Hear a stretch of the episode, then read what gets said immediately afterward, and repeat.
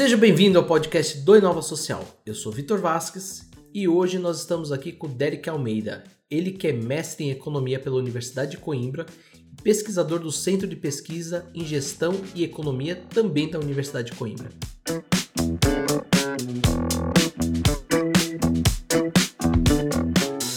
Derek, seja bem-vindo. Muito obrigado. É, obrigado, evidentemente, a você pelo convite é, para participar é, desse podcast tão interessante, num momento muito complicado, e também agradecer a audiência do, do podcast.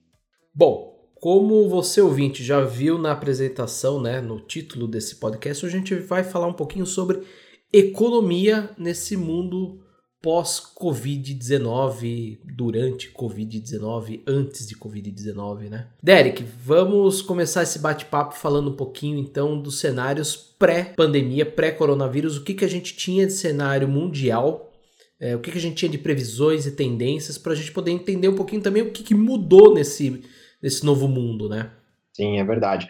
Bom, Vitor, a questão é a seguinte: antes uh, do choque do coronavírus atingir a economia mundial, é, o que se tinha basicamente eram economias avançadas é, e emergentes, já num processo de crescimento mais fraco do que se tinha, por exemplo, na década passada.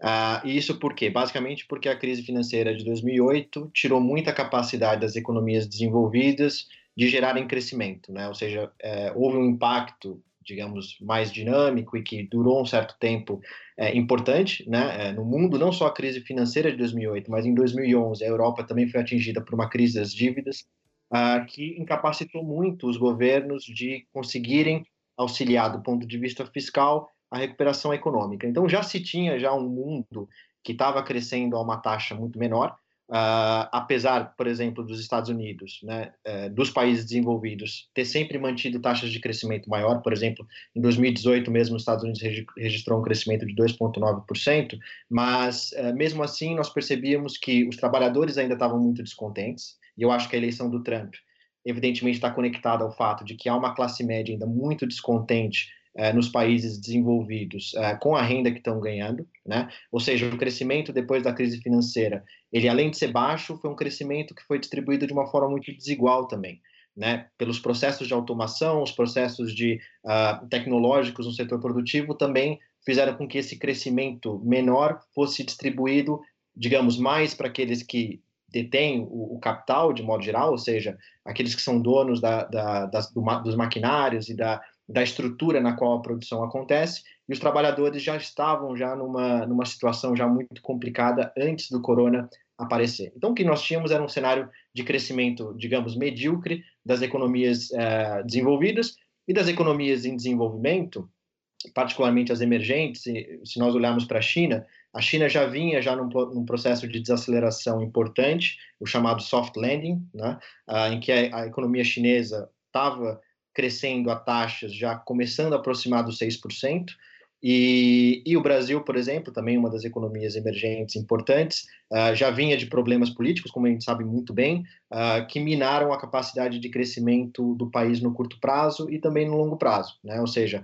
o Brasil também passou por um momento muito complicado, eh, não particularmente por conta da crise financeira, uh, mas evidentemente por questões também internas de uh, orçamento público mal gerido, de uh, também concessões de crédito do ponto de vista uh, do BNDES, por exemplo, que não trouxeram os, os retornos esperados, nem, digamos, para o capital privado e nem para a sociedade, Uh, e, portanto, uh, isso minou muitas capacidades de crescimento do Brasil. Então, o aspecto geral já era um, um pouco uh, complicado, já mesmo antes do, do choque do corona.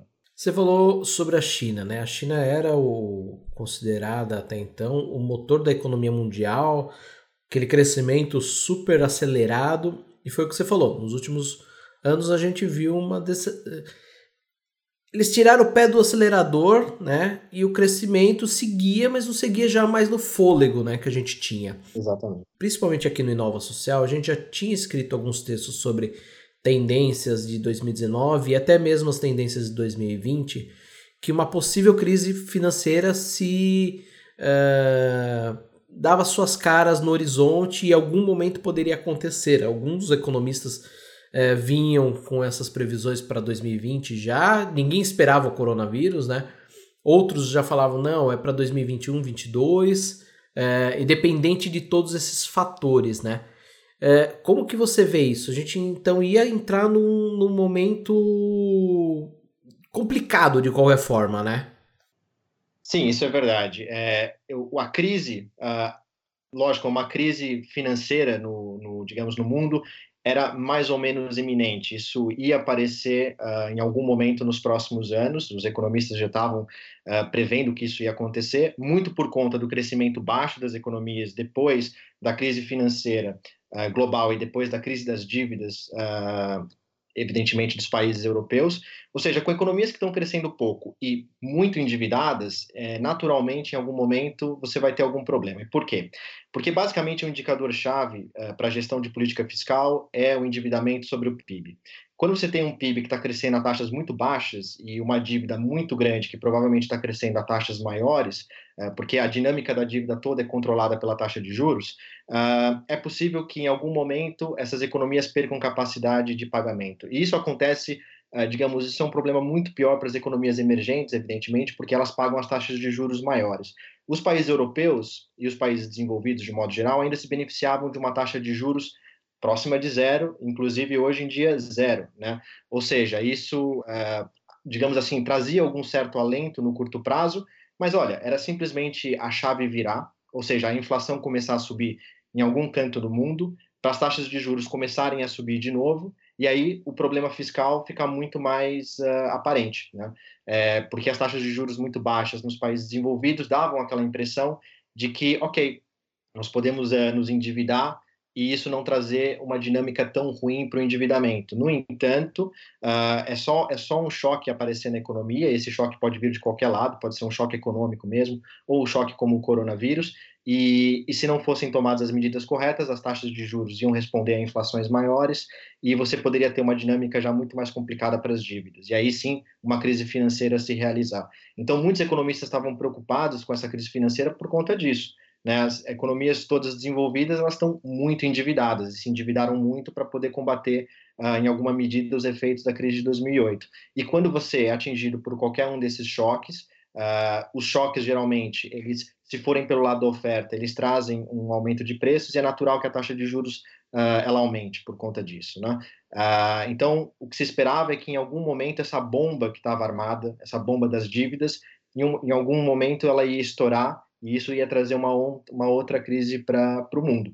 Então, já era de se esperar que tivesse alguma coisa desse jeito, né? E, e, e digamos, analisando todo, toda a história né, a econômica né, do nosso mundo, nós sabemos que as crises são é, mais ou menos recorrentes, mas agora, com um mundo muito mais globalizado, é, elas são potencializadas, sem dúvida. E eu queria só frisar que esse choque ele pode vir tanto pela oferta, como eu havia mencionado, mas também poderia ter vindo pela demanda. Né?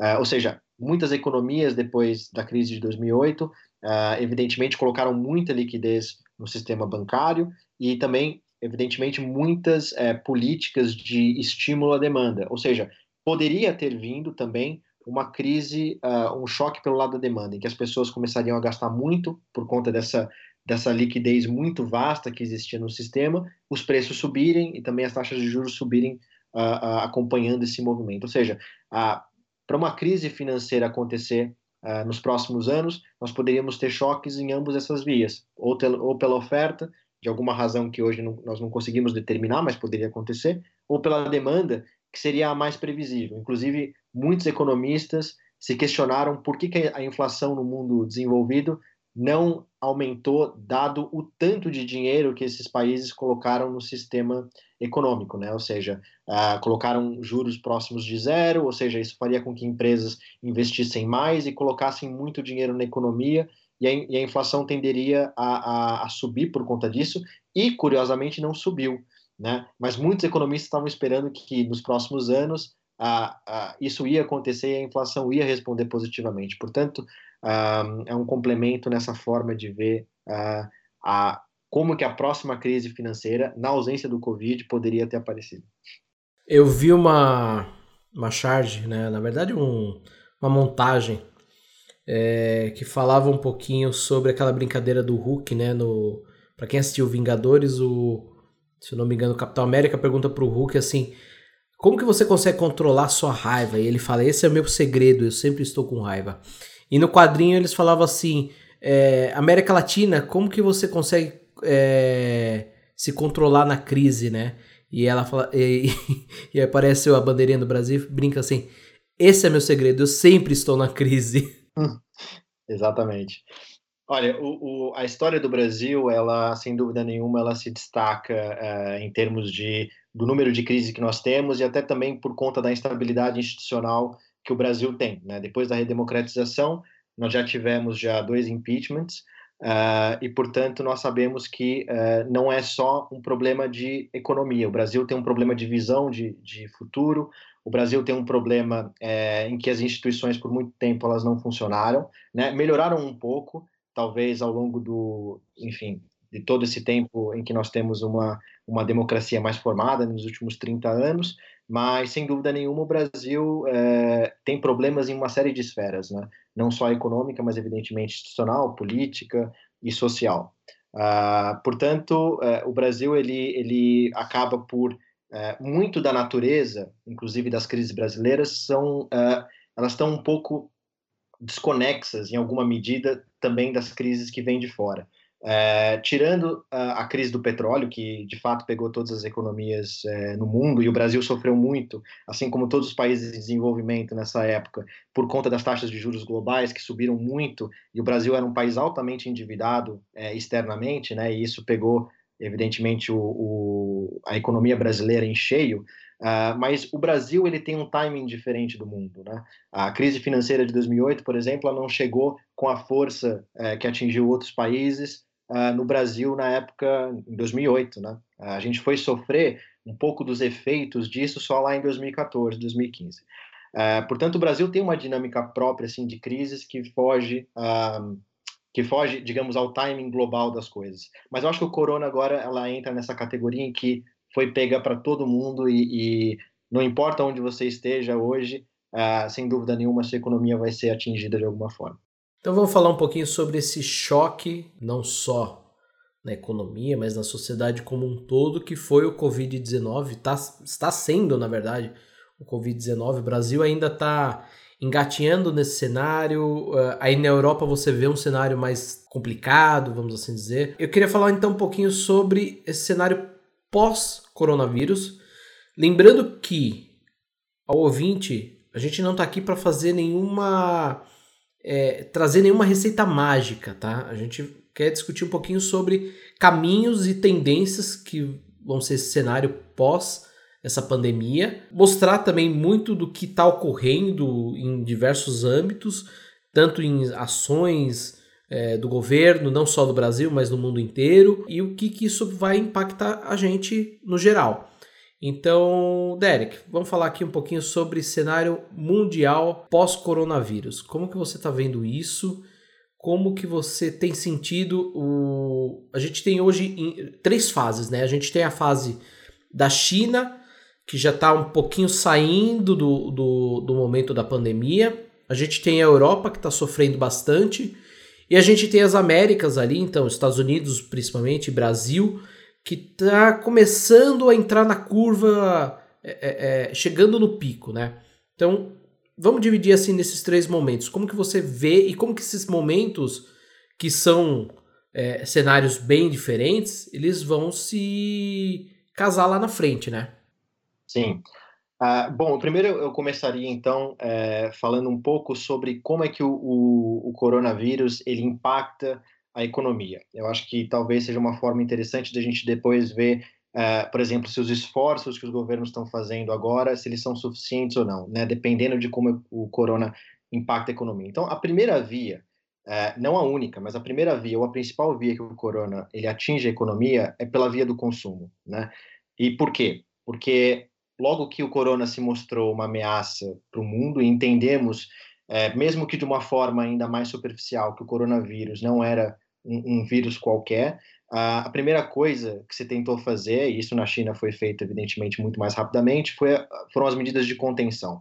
E as medidas de contenção é, não é que elas reduzem o, o, consumo das pessoas, o consumo das famílias, que é uma categoria muito importante do que a gente chama de demanda agregada, é, não é que foi progressivamente reduzido, foi de fato houve uma queda ali uh, assim abrupta, né? Não foi uma queda que veio aos poucos, portanto foi uma queda muito forte. E essa é a primeira via em que o coronavírus de fato pega a economia, é pela via do consumo. Começa pelo consumo das famílias, que é um, é um item importante, como eu disse, da demanda agregada, mas depois logo em seguida pega outra via da demanda agregada, que é o investimento. E por que isso? Porque o investimento está muito ligado às empresas e está muito ligado ao, à taxa em que o consumo ela, ele cresce.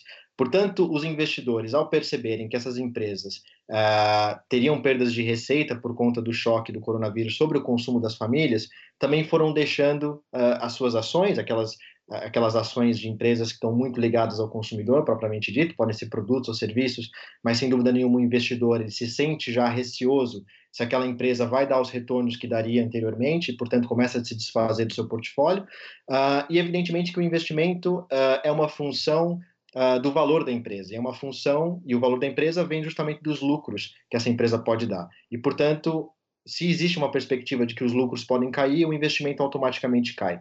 Portanto, esse é o segundo ponto dentro da demanda agregada que foi prejudicado. E depois, há uma terceira via, que é a via das exportações. Portanto, é a demanda de fora pelo produto que se produz dentro do país.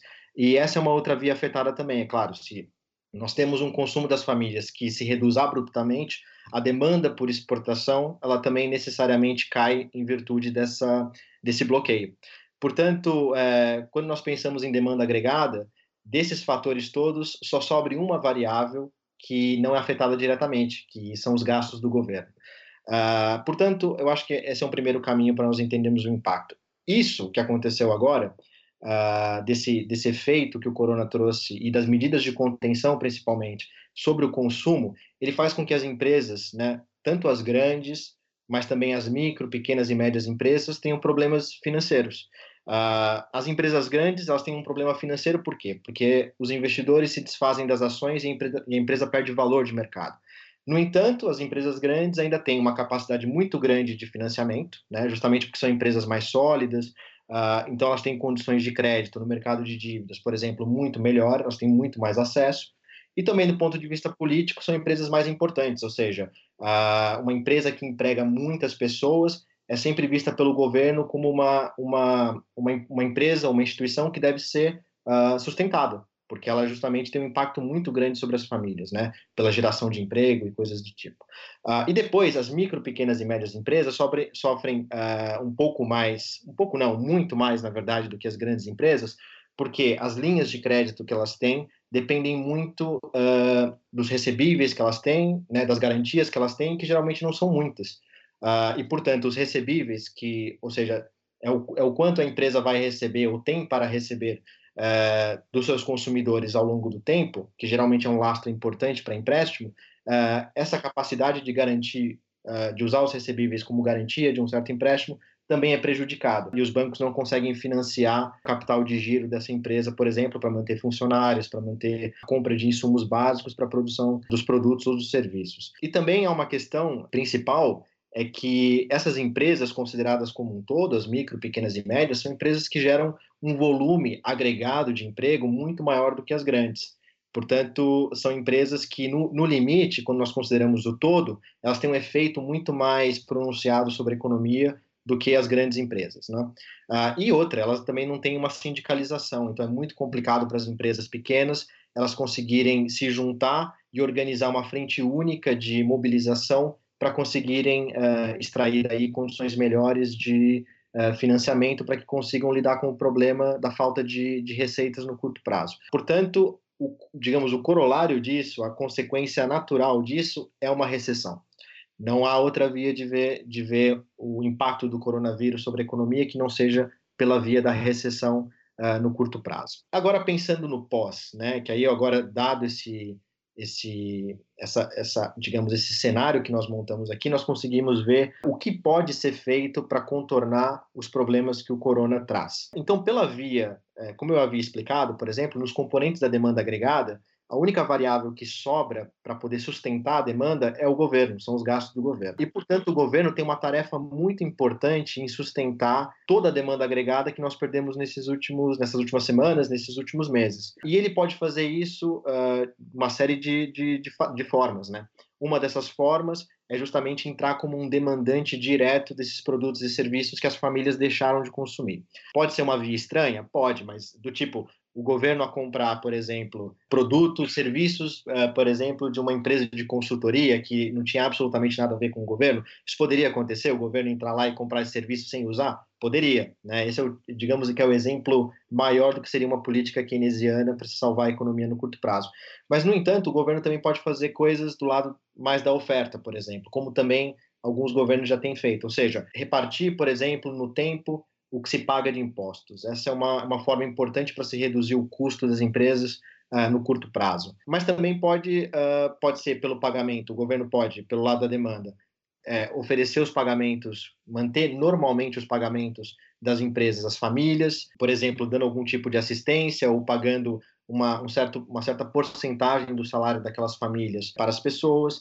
Portanto, o governo, agora, dado todo esse cenário que, que nós criamos aqui, é um fator fundamental, é o que sobrou para nós conseguirmos, digamos, ter uma recessão talvez um pouco menor agora, não muito menor, porque os estragos que o corona traz sobre a economia são imediatos e muito grandes, mas sem dúvida nenhuma o governo é uma ferramenta fundamental nesse momento para se sustentar ou reduzir, digamos, a severidade da recessão no curto prazo. Derek, o que, que você tem visto, principalmente na Europa, de ações do governo que você tem achado interessante? Assim, a gente viu o governo francês fazendo algumas coisas. Que, você tem visto alguma coisa? Ah, olha, o, o, de fato, os governos europeus eles entenderam a severidade do problema, né, do ponto de vista é, estritamente econômico. Né? Ah, por exemplo, o governo alemão também já anunciou medidas, é, se não me falha a memória, perto de 30% do PIB, ou talvez até um pouco mais, de medidas de estímulo, de estímulo fiscal uh, para o pagamento de, de, salários das famílias, ou algum tipo de rendimento para as famílias. Né? De modo geral, o que eu vejo é, na União Europeia, e até em outros países do mundo também, os governos entenderam a direção na qual eles têm que atuar. Ou seja, eles entenderam que eles têm que cumprir um, um papel fundamental eh, na, na, na sustentação da demanda agregada que é justamente aquilo que eu estava comentando, que uh, pela via do consumo das famílias, a demanda agregada caiu muito. E o governo agora, todos entenderam que o governo é a peça fundamental para sustentar essa demanda no curto prazo. E o que eu tenho visto de modo geral é que todos os governos estão atuando nessa linha, estão indo na mesma direção. A diferença entre eles Uh, são basicamente diferenças de intensidade. Então, o governo alemão entrou muito pesado, se não me engano, fez um pacote de 800 bilhões de euros para conter uh, os efeitos uh, recessivos da economia no curto prazo. Os Estados Unidos, por exemplo, uh, fez aquele pacote que nós discutimos de 2,2 trilhões de dólares para injeção também na economia por diversas, por diversas vias, seja, é, é, seja pagando as famílias, seja dando algum apoio às empresas, portanto, está acontecendo também. E eu sinto que, lógico, na União Europeia, apesar de digamos, na zona do euro, nós temos uma gestão da política monetária que ela é comum, a gestão fiscal ela está muito atrelada aos países. Portanto, nós vamos ver diferenças entre países europeus, por exemplo, da forma como eles, ou na intensidade com a qual eles lidam com o problema do corona. Né? Então, a Espanha eu vi que tem pacotes também muito fortes nessa linha, e eu acho que estão todos muito acertadamente indo numa direção que é a, a, a correta e com uma intensidade que também é correta, ou seja, é uma crise forte e que deve mobilizar uma grande parcela do orçamento público. É, o que a gente está falando aqui, eu sinto que vai de encontro muito com o que eu tenho visto o Armínio Fraga falando, que é uma atuação forte do governo na economia. E sem essa atuação do governo, a gente não tem muito o que fazer. Eu queria falar sobre um, uma ação feita especificamente no Brasil, que eu acho que a gente já teve um exemplo anterior, que foi 1,2 trilhão de reais que foi injetado nos bancos, né? Queria que você falasse um pouquinho sobre isso, o que são os efeitos disso e o que a gente já viu anteriormente em outros cenários. Olha, o Banco Central, ele basicamente tem duas. Eh, óbvio, tem, tem mais, mas são duas principais formas de conduzir o que a gente chama de política monetária, que é basicamente regular a liquidez, uh, ou seja, a capacidade de recursos de dinheiro que o sistema bancário tem. Uh, uma dessas formas, evidentemente, é pelo controle da taxa de juros. O Banco Central ele controla diretamente a taxa de juros uh, e, evidentemente, faz uma, uma, uma política de venda de títulos que faz com que a taxa de juros convirja para a meta que o Banco Central tem. Mas também uma outra opção que o Banco Central tem, uh, de poder trazer liquidez para o sistema financeiro, é trabalhar, por exemplo, com os depósitos compulsórios, ou seja, o depósito compulsório uh, são quantias que os bancos privados e bancos públicos eles mantêm junto ao Banco Central e, evidentemente, são, uh, são recursos que estão lá, podem render algum dinheiro ou não, porque essa, essa recolha ela pode ser feita ou em formato de dívida, né, de títulos de dívida do governo, ou mesmo de, de dinheiro vivo, né? Uh, mas a questão, a questão é que o Banco Central ele pode controlar o quanto desses depósitos ficam com ele. Portanto, uma, uma parte importante dessa injeção de liquidez que o Banco Central coloca na economia vem da liberação desses depósitos compulsórios. Ou seja, os bancos agora eles não têm que mais deixar, digamos, só em termos ilustrativos aqui, 10% das reservas deles em termos de depósitos compulsórios. Agora eles vão uh, ter que colocar 5% desses depósitos no Banco Central. Ou seja, eles ficam com mais recursos para poder, basicamente, alocar da forma como eles querem no ativo deles. Uh, e essa alocação de recursos ela pode vir também de várias formas. Esse dinheiro a mais que o sistema bancário tem pode ser usado para conceder empréstimos a empresas e, a, e as famílias, ou também pode ser utilizado para aplicação uh, em outros ativos, em títulos de dívida, em ações, enfim, outras coisas. Uh, e a questão é que quando nós temos um estímulo monetário, é importante. Então, primeira sinalização é: o que o Banco Central fez é acertado e é importante. É uma quantidade bastante significativa de recursos, 1,2 tri. Uh, no entanto, uh, como há um intermediário entre o dinheiro que o Banco Central ele libera para o sistema e as famílias e as empresas no final, nós não temos nenhuma garantia que esse ponto 1.2 tri de fato uh, tenha o máximo de utilização para garantir o bem-estar das pessoas no curto prazo. Por quê? Porque imagina que o sistema bancário, quando vai conceder um empréstimo a uma pessoa, essa pessoa ela precisa ter um certo risco de crédito, ela precisa ter um bom risco de crédito para que seja concedido o dinheiro, ela precisa ter Digamos, um, um nome, uh, um nome bom, um nome forte para poder conseguir esses empréstimos. E no momento em que a gente está deparado com uma crise que atingiu profundamente o setor real da economia, ou seja, o, o coronavírus ele não pega o sistema financeiro é, é, diretamente, ele pega o sistema financeiro indiretamente, uh, o que nós vemos é que as pessoas elas perdem capacidade de pagamento porque o trabalho delas está está comprometido de alguma forma. Elas não sabem por quanto tempo elas vão ter aquela renda que elas têm para poder arcar com esses empréstimos. Então, o sistema bancário fica muito ainda mais avesso ao risco uh, durante uma crise que atinge o setor real da economia. Portanto, o banco pode ter mais dinheiro à disposição, mas não necessariamente ele vai ter a confiança para poder emprestar esse dinheiro para as empresas, para a população, e ainda mais no momento em que as empresas e a população não têm dinheiro, ou estão perdendo dinheiro muito rapidamente. Portanto, eu acho que é uma medida acertada, mas sem dúvida nenhuma, não há possibilidade de garantir que esse 1,2 tri de fato cumpra sua missão uh, no sistema, digamos, no sistema econômico como um todo. É por isso que a via fiscal, ou seja, do gasto direto do governo, é muito mais importante nesse momento do que o estímulo pela via monetária. Então, resumidamente, esse dinheiro ele acaba ficando é, represado dentro dos bancos, né? E a gente precisa de uma política pública para poder fazer com que esse dinheiro que veio do governo, que para nesse intermediário, vá para a mão das empresas, do, do, pequeno empresário, das famílias e tudo mais. Você falou um ponto interessante a respeito desse dinheiro ficar parado lá, né? Que no momento que a gente tem de crise, é muito complicado você ter uma. A gente vai ter aí, sim, claro, muita gente com o, o, o que você chamou do nome, né? Que, que a gente brinca que é o nome, o nome sujo, né? O nome limpo, né? Mas é um pouco mais difícil, né? Porque se a gente dá aí um, dois meses, a pessoa já vai estar tá com alguma dívida. Então fica muito mais difícil dela poder pegar esse dinheiro do banco, certo? Exatamente. É, essa, é, essa é a principal, é, é o principal problema, porque todo esse recurso está sendo liberado para agentes que estão pensando no seu próprio interesse. Então, no fundo, os bancos eles vão alocar esse recurso extraordinário que eles estão recebendo da forma que lhes convém. Né? Ou seja, buscando o maior retorno possível, com o menor risco possível.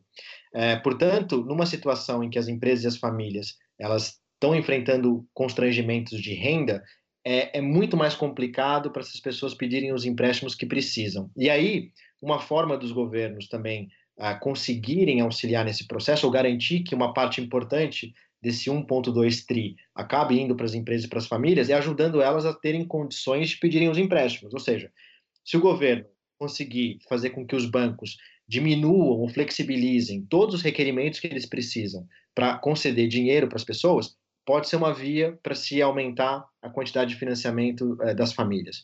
E no caso das empresas, ajudar as empresas com as garantias, porque hoje uma empresa quando vai bater na porta de um banco e pedir um empréstimo, ela precisa ter um valor quase equivalente em termos de ativos, ou seja, de capital, uh, para conseguir uh, o empréstimo de mesma ordem. Então, eu preciso de um milhão em, maqui em maquinário, em prédios e, e, e, enfim, qualquer propriedade da empresa para eu conseguir um empréstimo de um milhão de reais para fazer qualquer coisa.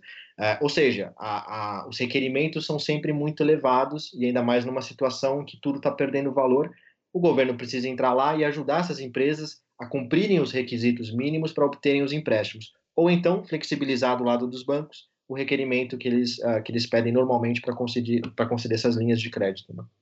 Derek, vamos falar um pouquinho sobre futuro futuro mesmo, né? Aqui mesmo no Inova Social a gente já falou um pouquinho sobre. Tem um texto que fala sobre o, cap... o fim do capitalismo, o capitalismo morreu. E a forma que, que aconteceu esse coronavírus, essa pandemia de coronavírus pra gente, ele impactou o, a sociedade de diversas formas, né? Você vê que daqui a alguns anos, né, um, um, futuro próximo, a gente realmente vai mudar todo esse cenário, realmente o capitalismo, a economia como a gente conhece hoje, vai ter que mudar, porque a gente está falando aí, por exemplo, do governo entrando no, quando o pessoal fala muito em mercado é, é, uma economia liberal e tudo mais, onde o mercado, a mão invisível do mercado controla e tudo mais, e a gente viu que isso não funciona. Se a gente deixar isso nesse cenário agora, falando português claro, a vaca vai pro brejo, não tem muito o que fazer, né? Então a gente precisa dessas intervenções do governo, eu acho que isso é um consenso geral, é, não só Brasil, né? Mas como que você vê o futuro próximo aí, os próximos 5, 10 anos, como que você vê esse cenário para o Brasil e para o restante do mundo. Sim, é, na verdade eu concordo com você. Eu acho que o capitalismo ele precisa de uma remodelação. É muito difícil dessa palavra, é, que aí também é uma questão conceitual por trás disso, né? O capitalismo, é, ele simplesmente a palavra está ligada ao fato de que a nossa atividade produtiva hoje depende do capital, né? E o capital ele não é mais o que era no século XIX. Não são mais não são mais máquinas e, e, enfim, instalações. Hoje o capital também é intangível. O capital hoje é, é todo o conhecimento que nós acumulamos para produzir tecnologia. E a nossa sociedade ela mudou muito desde o século XIX. Portanto, essa palavra ainda capitalismo ela está muito associada a, a, a, uma cultura de dominação. Também o capitalismo acabou se associando a essa ideia do livre mercado, apesar de serem coisas distintas. Né? Ou seja, o livre mercado é uma coisa, o capitalismo é outra, porque nós podemos ter capitalismo uh, uh, gerenciado pelo Estado, isso não, isso não muda a natureza do processo produtivo. Mas a questão é: desde a década de 70, houve uma hegemonia intelectual na área da economia de que o livre mercado seria a alternativa mais eficiente em trazer o bem-estar para as pessoas, ou seja, deixem os mercados se regularem e os preços definirem o quanto vai ser produzido e o quanto vai ser distribuído e todo o resto meio que se arranja num sistema harmonioso. E o que, na verdade, a pesquisa econômica tem mostrado nos últimos anos, e também depois de tantas crises que, que nós passamos conjuntamente, né, globalmente falando, é que, na verdade, não. O livre mercado ele funciona, mas funciona só em algumas circunstâncias e, e, na presença de certos fatores específicos. Né? Uma das coisas que muito se estudou nos últimos anos Uh, são os problemas de assimetria de informação, ou seja, as pessoas, a informação não circula perfeitamente ao redor do sistema econômico, você sempre vai ter alguém com mais informação do que o outro e que vai conseguir, evidentemente, uh, sempre retornos acima do que seriam os desejados, porque essas pessoas elas não estão conversando ou, ou negociando em bases comuns, mas sempre existe alguém com uma vantagem em cima do outro. E um outro conceito muito fundamental é o conceito de externalidade, ou seja, é, ou seja, há empresas que produzem ou há mercados que produzem produtos que, na verdade, trazem um problema para a sociedade como um todo. Né? Ou seja, as empresas que produzem uh, petróleo, né, elas, uh, elas não só produzem petróleo, elas produzem depois a, toda a poluição que vem do petróleo. Ou seja, mesmo que eu não compre uh, um produto derivado do petróleo, eu estou respirando a poluição que uh, esse processo produtivo todo trouxe. Né? Uh, ou seja, em áreas em que existe esse tipo de externalidade, ou seja, em que uma pessoa que não faz parte daquela negociação está sendo afetada, uh, economicamente viu-se uma justificativa para o governo entrar nesses mercados. E eu acho que o que a gente está vendo agora é, é que os, o governo, de modo geral, é uma peça fundamental para trazer equilíbrio né, para o sistema produtivo e trazer o bem-estar que todos esperam, né? regulando os mercados, é, evidentemente também investindo em atividades produtivas que não são muito bem queridas para o mercado, por exemplo, a produção de, de conhecimento é, é, é uma dessas, a pesquisa hoje é basicamente financiada pelo setor privado, mas deveria ser mais financiada pelo setor público, porque afinal de contas, toda a tecnologia que é produzida hoje no setor privado, ela mira só um objetivo, que é na verdade trazer retornos grandes para as pessoas que estão produzindo essas ferramentas e não necessariamente maior bem-estar para as pessoas.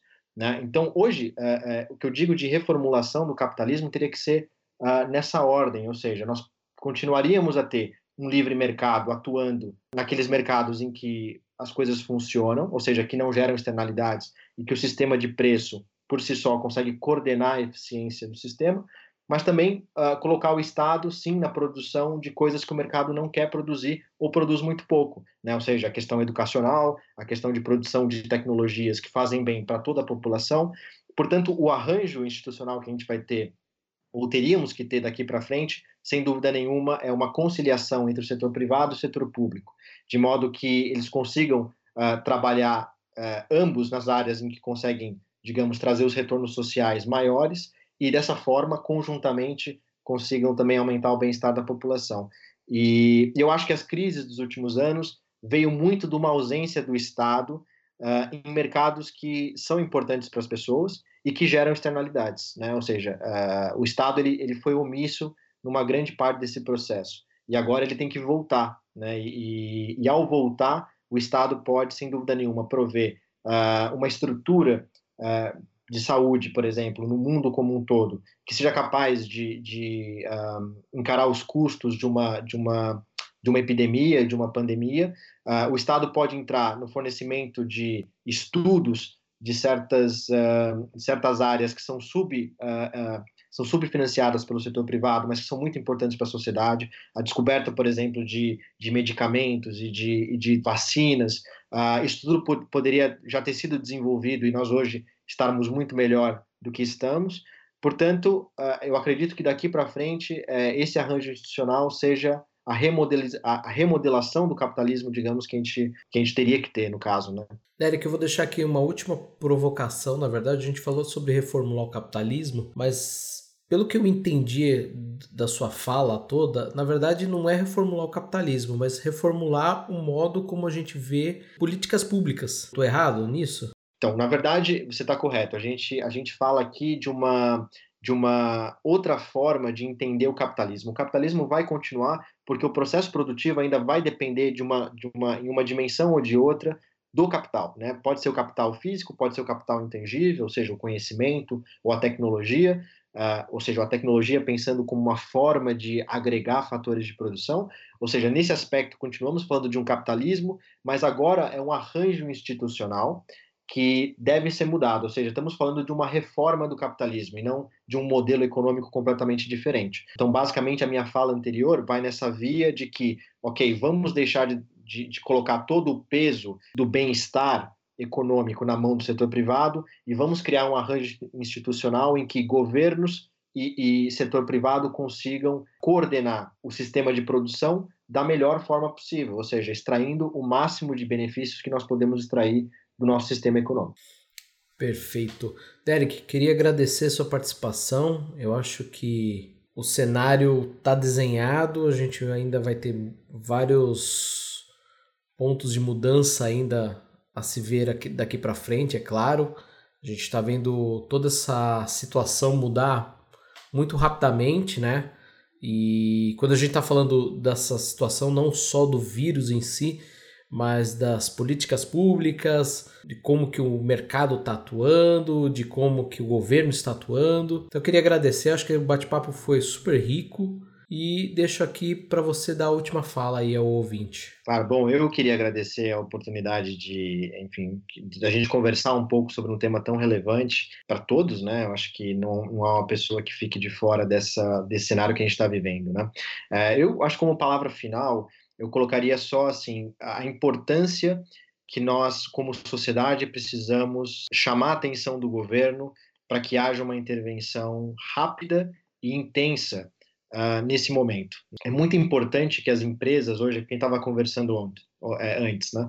ou seja, que as empresas e as famílias hoje tenham capacidade de se manter vivas, porque toda a recuperação depois que vier, ou, ou, seja, o choque do corona, se nós seguirmos todas as recomendações, é, ficarmos em casa e dermos tempo para que a taxa de infecção ela diminua, né, porque o número de infectados também, novos infectados diminua e a gente consiga, como todos falam hoje, achatar a curva da infecção, é importante que as empresas ainda estejam lá para que haja a recuperação. Uma hora esse choque vai parar, isso é verdade. Mas a questão é, nós precisamos de estrutura para que haja uma retomada da economia. Ou seja, se nada for feito agora, ou se ações muito tímidas e pontuais forem feitas apenas e não intensas e da forma como precisavam ser, nós vamos ter muitos problemas de longo prazo. Né? Hoje, uh, muitas empresas, se não tiverem o auxílio correto, podem evidentemente deixar de existir. São empresas que geram tecnologia, são empresas que fazem com que a produtividade da economia ela, ela aumente e, portanto, na hora de uma recuperação, essas empresas já não estariam mais lá caso o Estado não entrasse com a força necessária. É, e, claro, toda a dinâmica de crescimento do país ficaria comprometida por causa de um choque uh, no curto prazo. Portanto, é, trazer a atenção das pessoas de cobrar realmente os governantes para que sejam é, fortes e estritos agora na forma de intervir. Acho que não é o momento da gente pensar uh, demasiadamente em restrições orçamentárias, né? Se o governo tem ou não condição de fazer aquilo, porque no limite o governo sempre tem condição. E o que nós estamos falando aqui são de vidas e, e evidentemente, a continuação dessas vidas. Portanto, a, a, é cobrar a sociedade mesmo para que tenha uma atuação forte sobre os seus governos e que peçam, é, e não tenham medo de pedir, uh, essa assistência que é tão necessária nesse momento. Derek, mais uma vez obrigado. O ouvinte, a gente se vê no próximo programa. Até lá, tchau. Muito obrigado, até mais.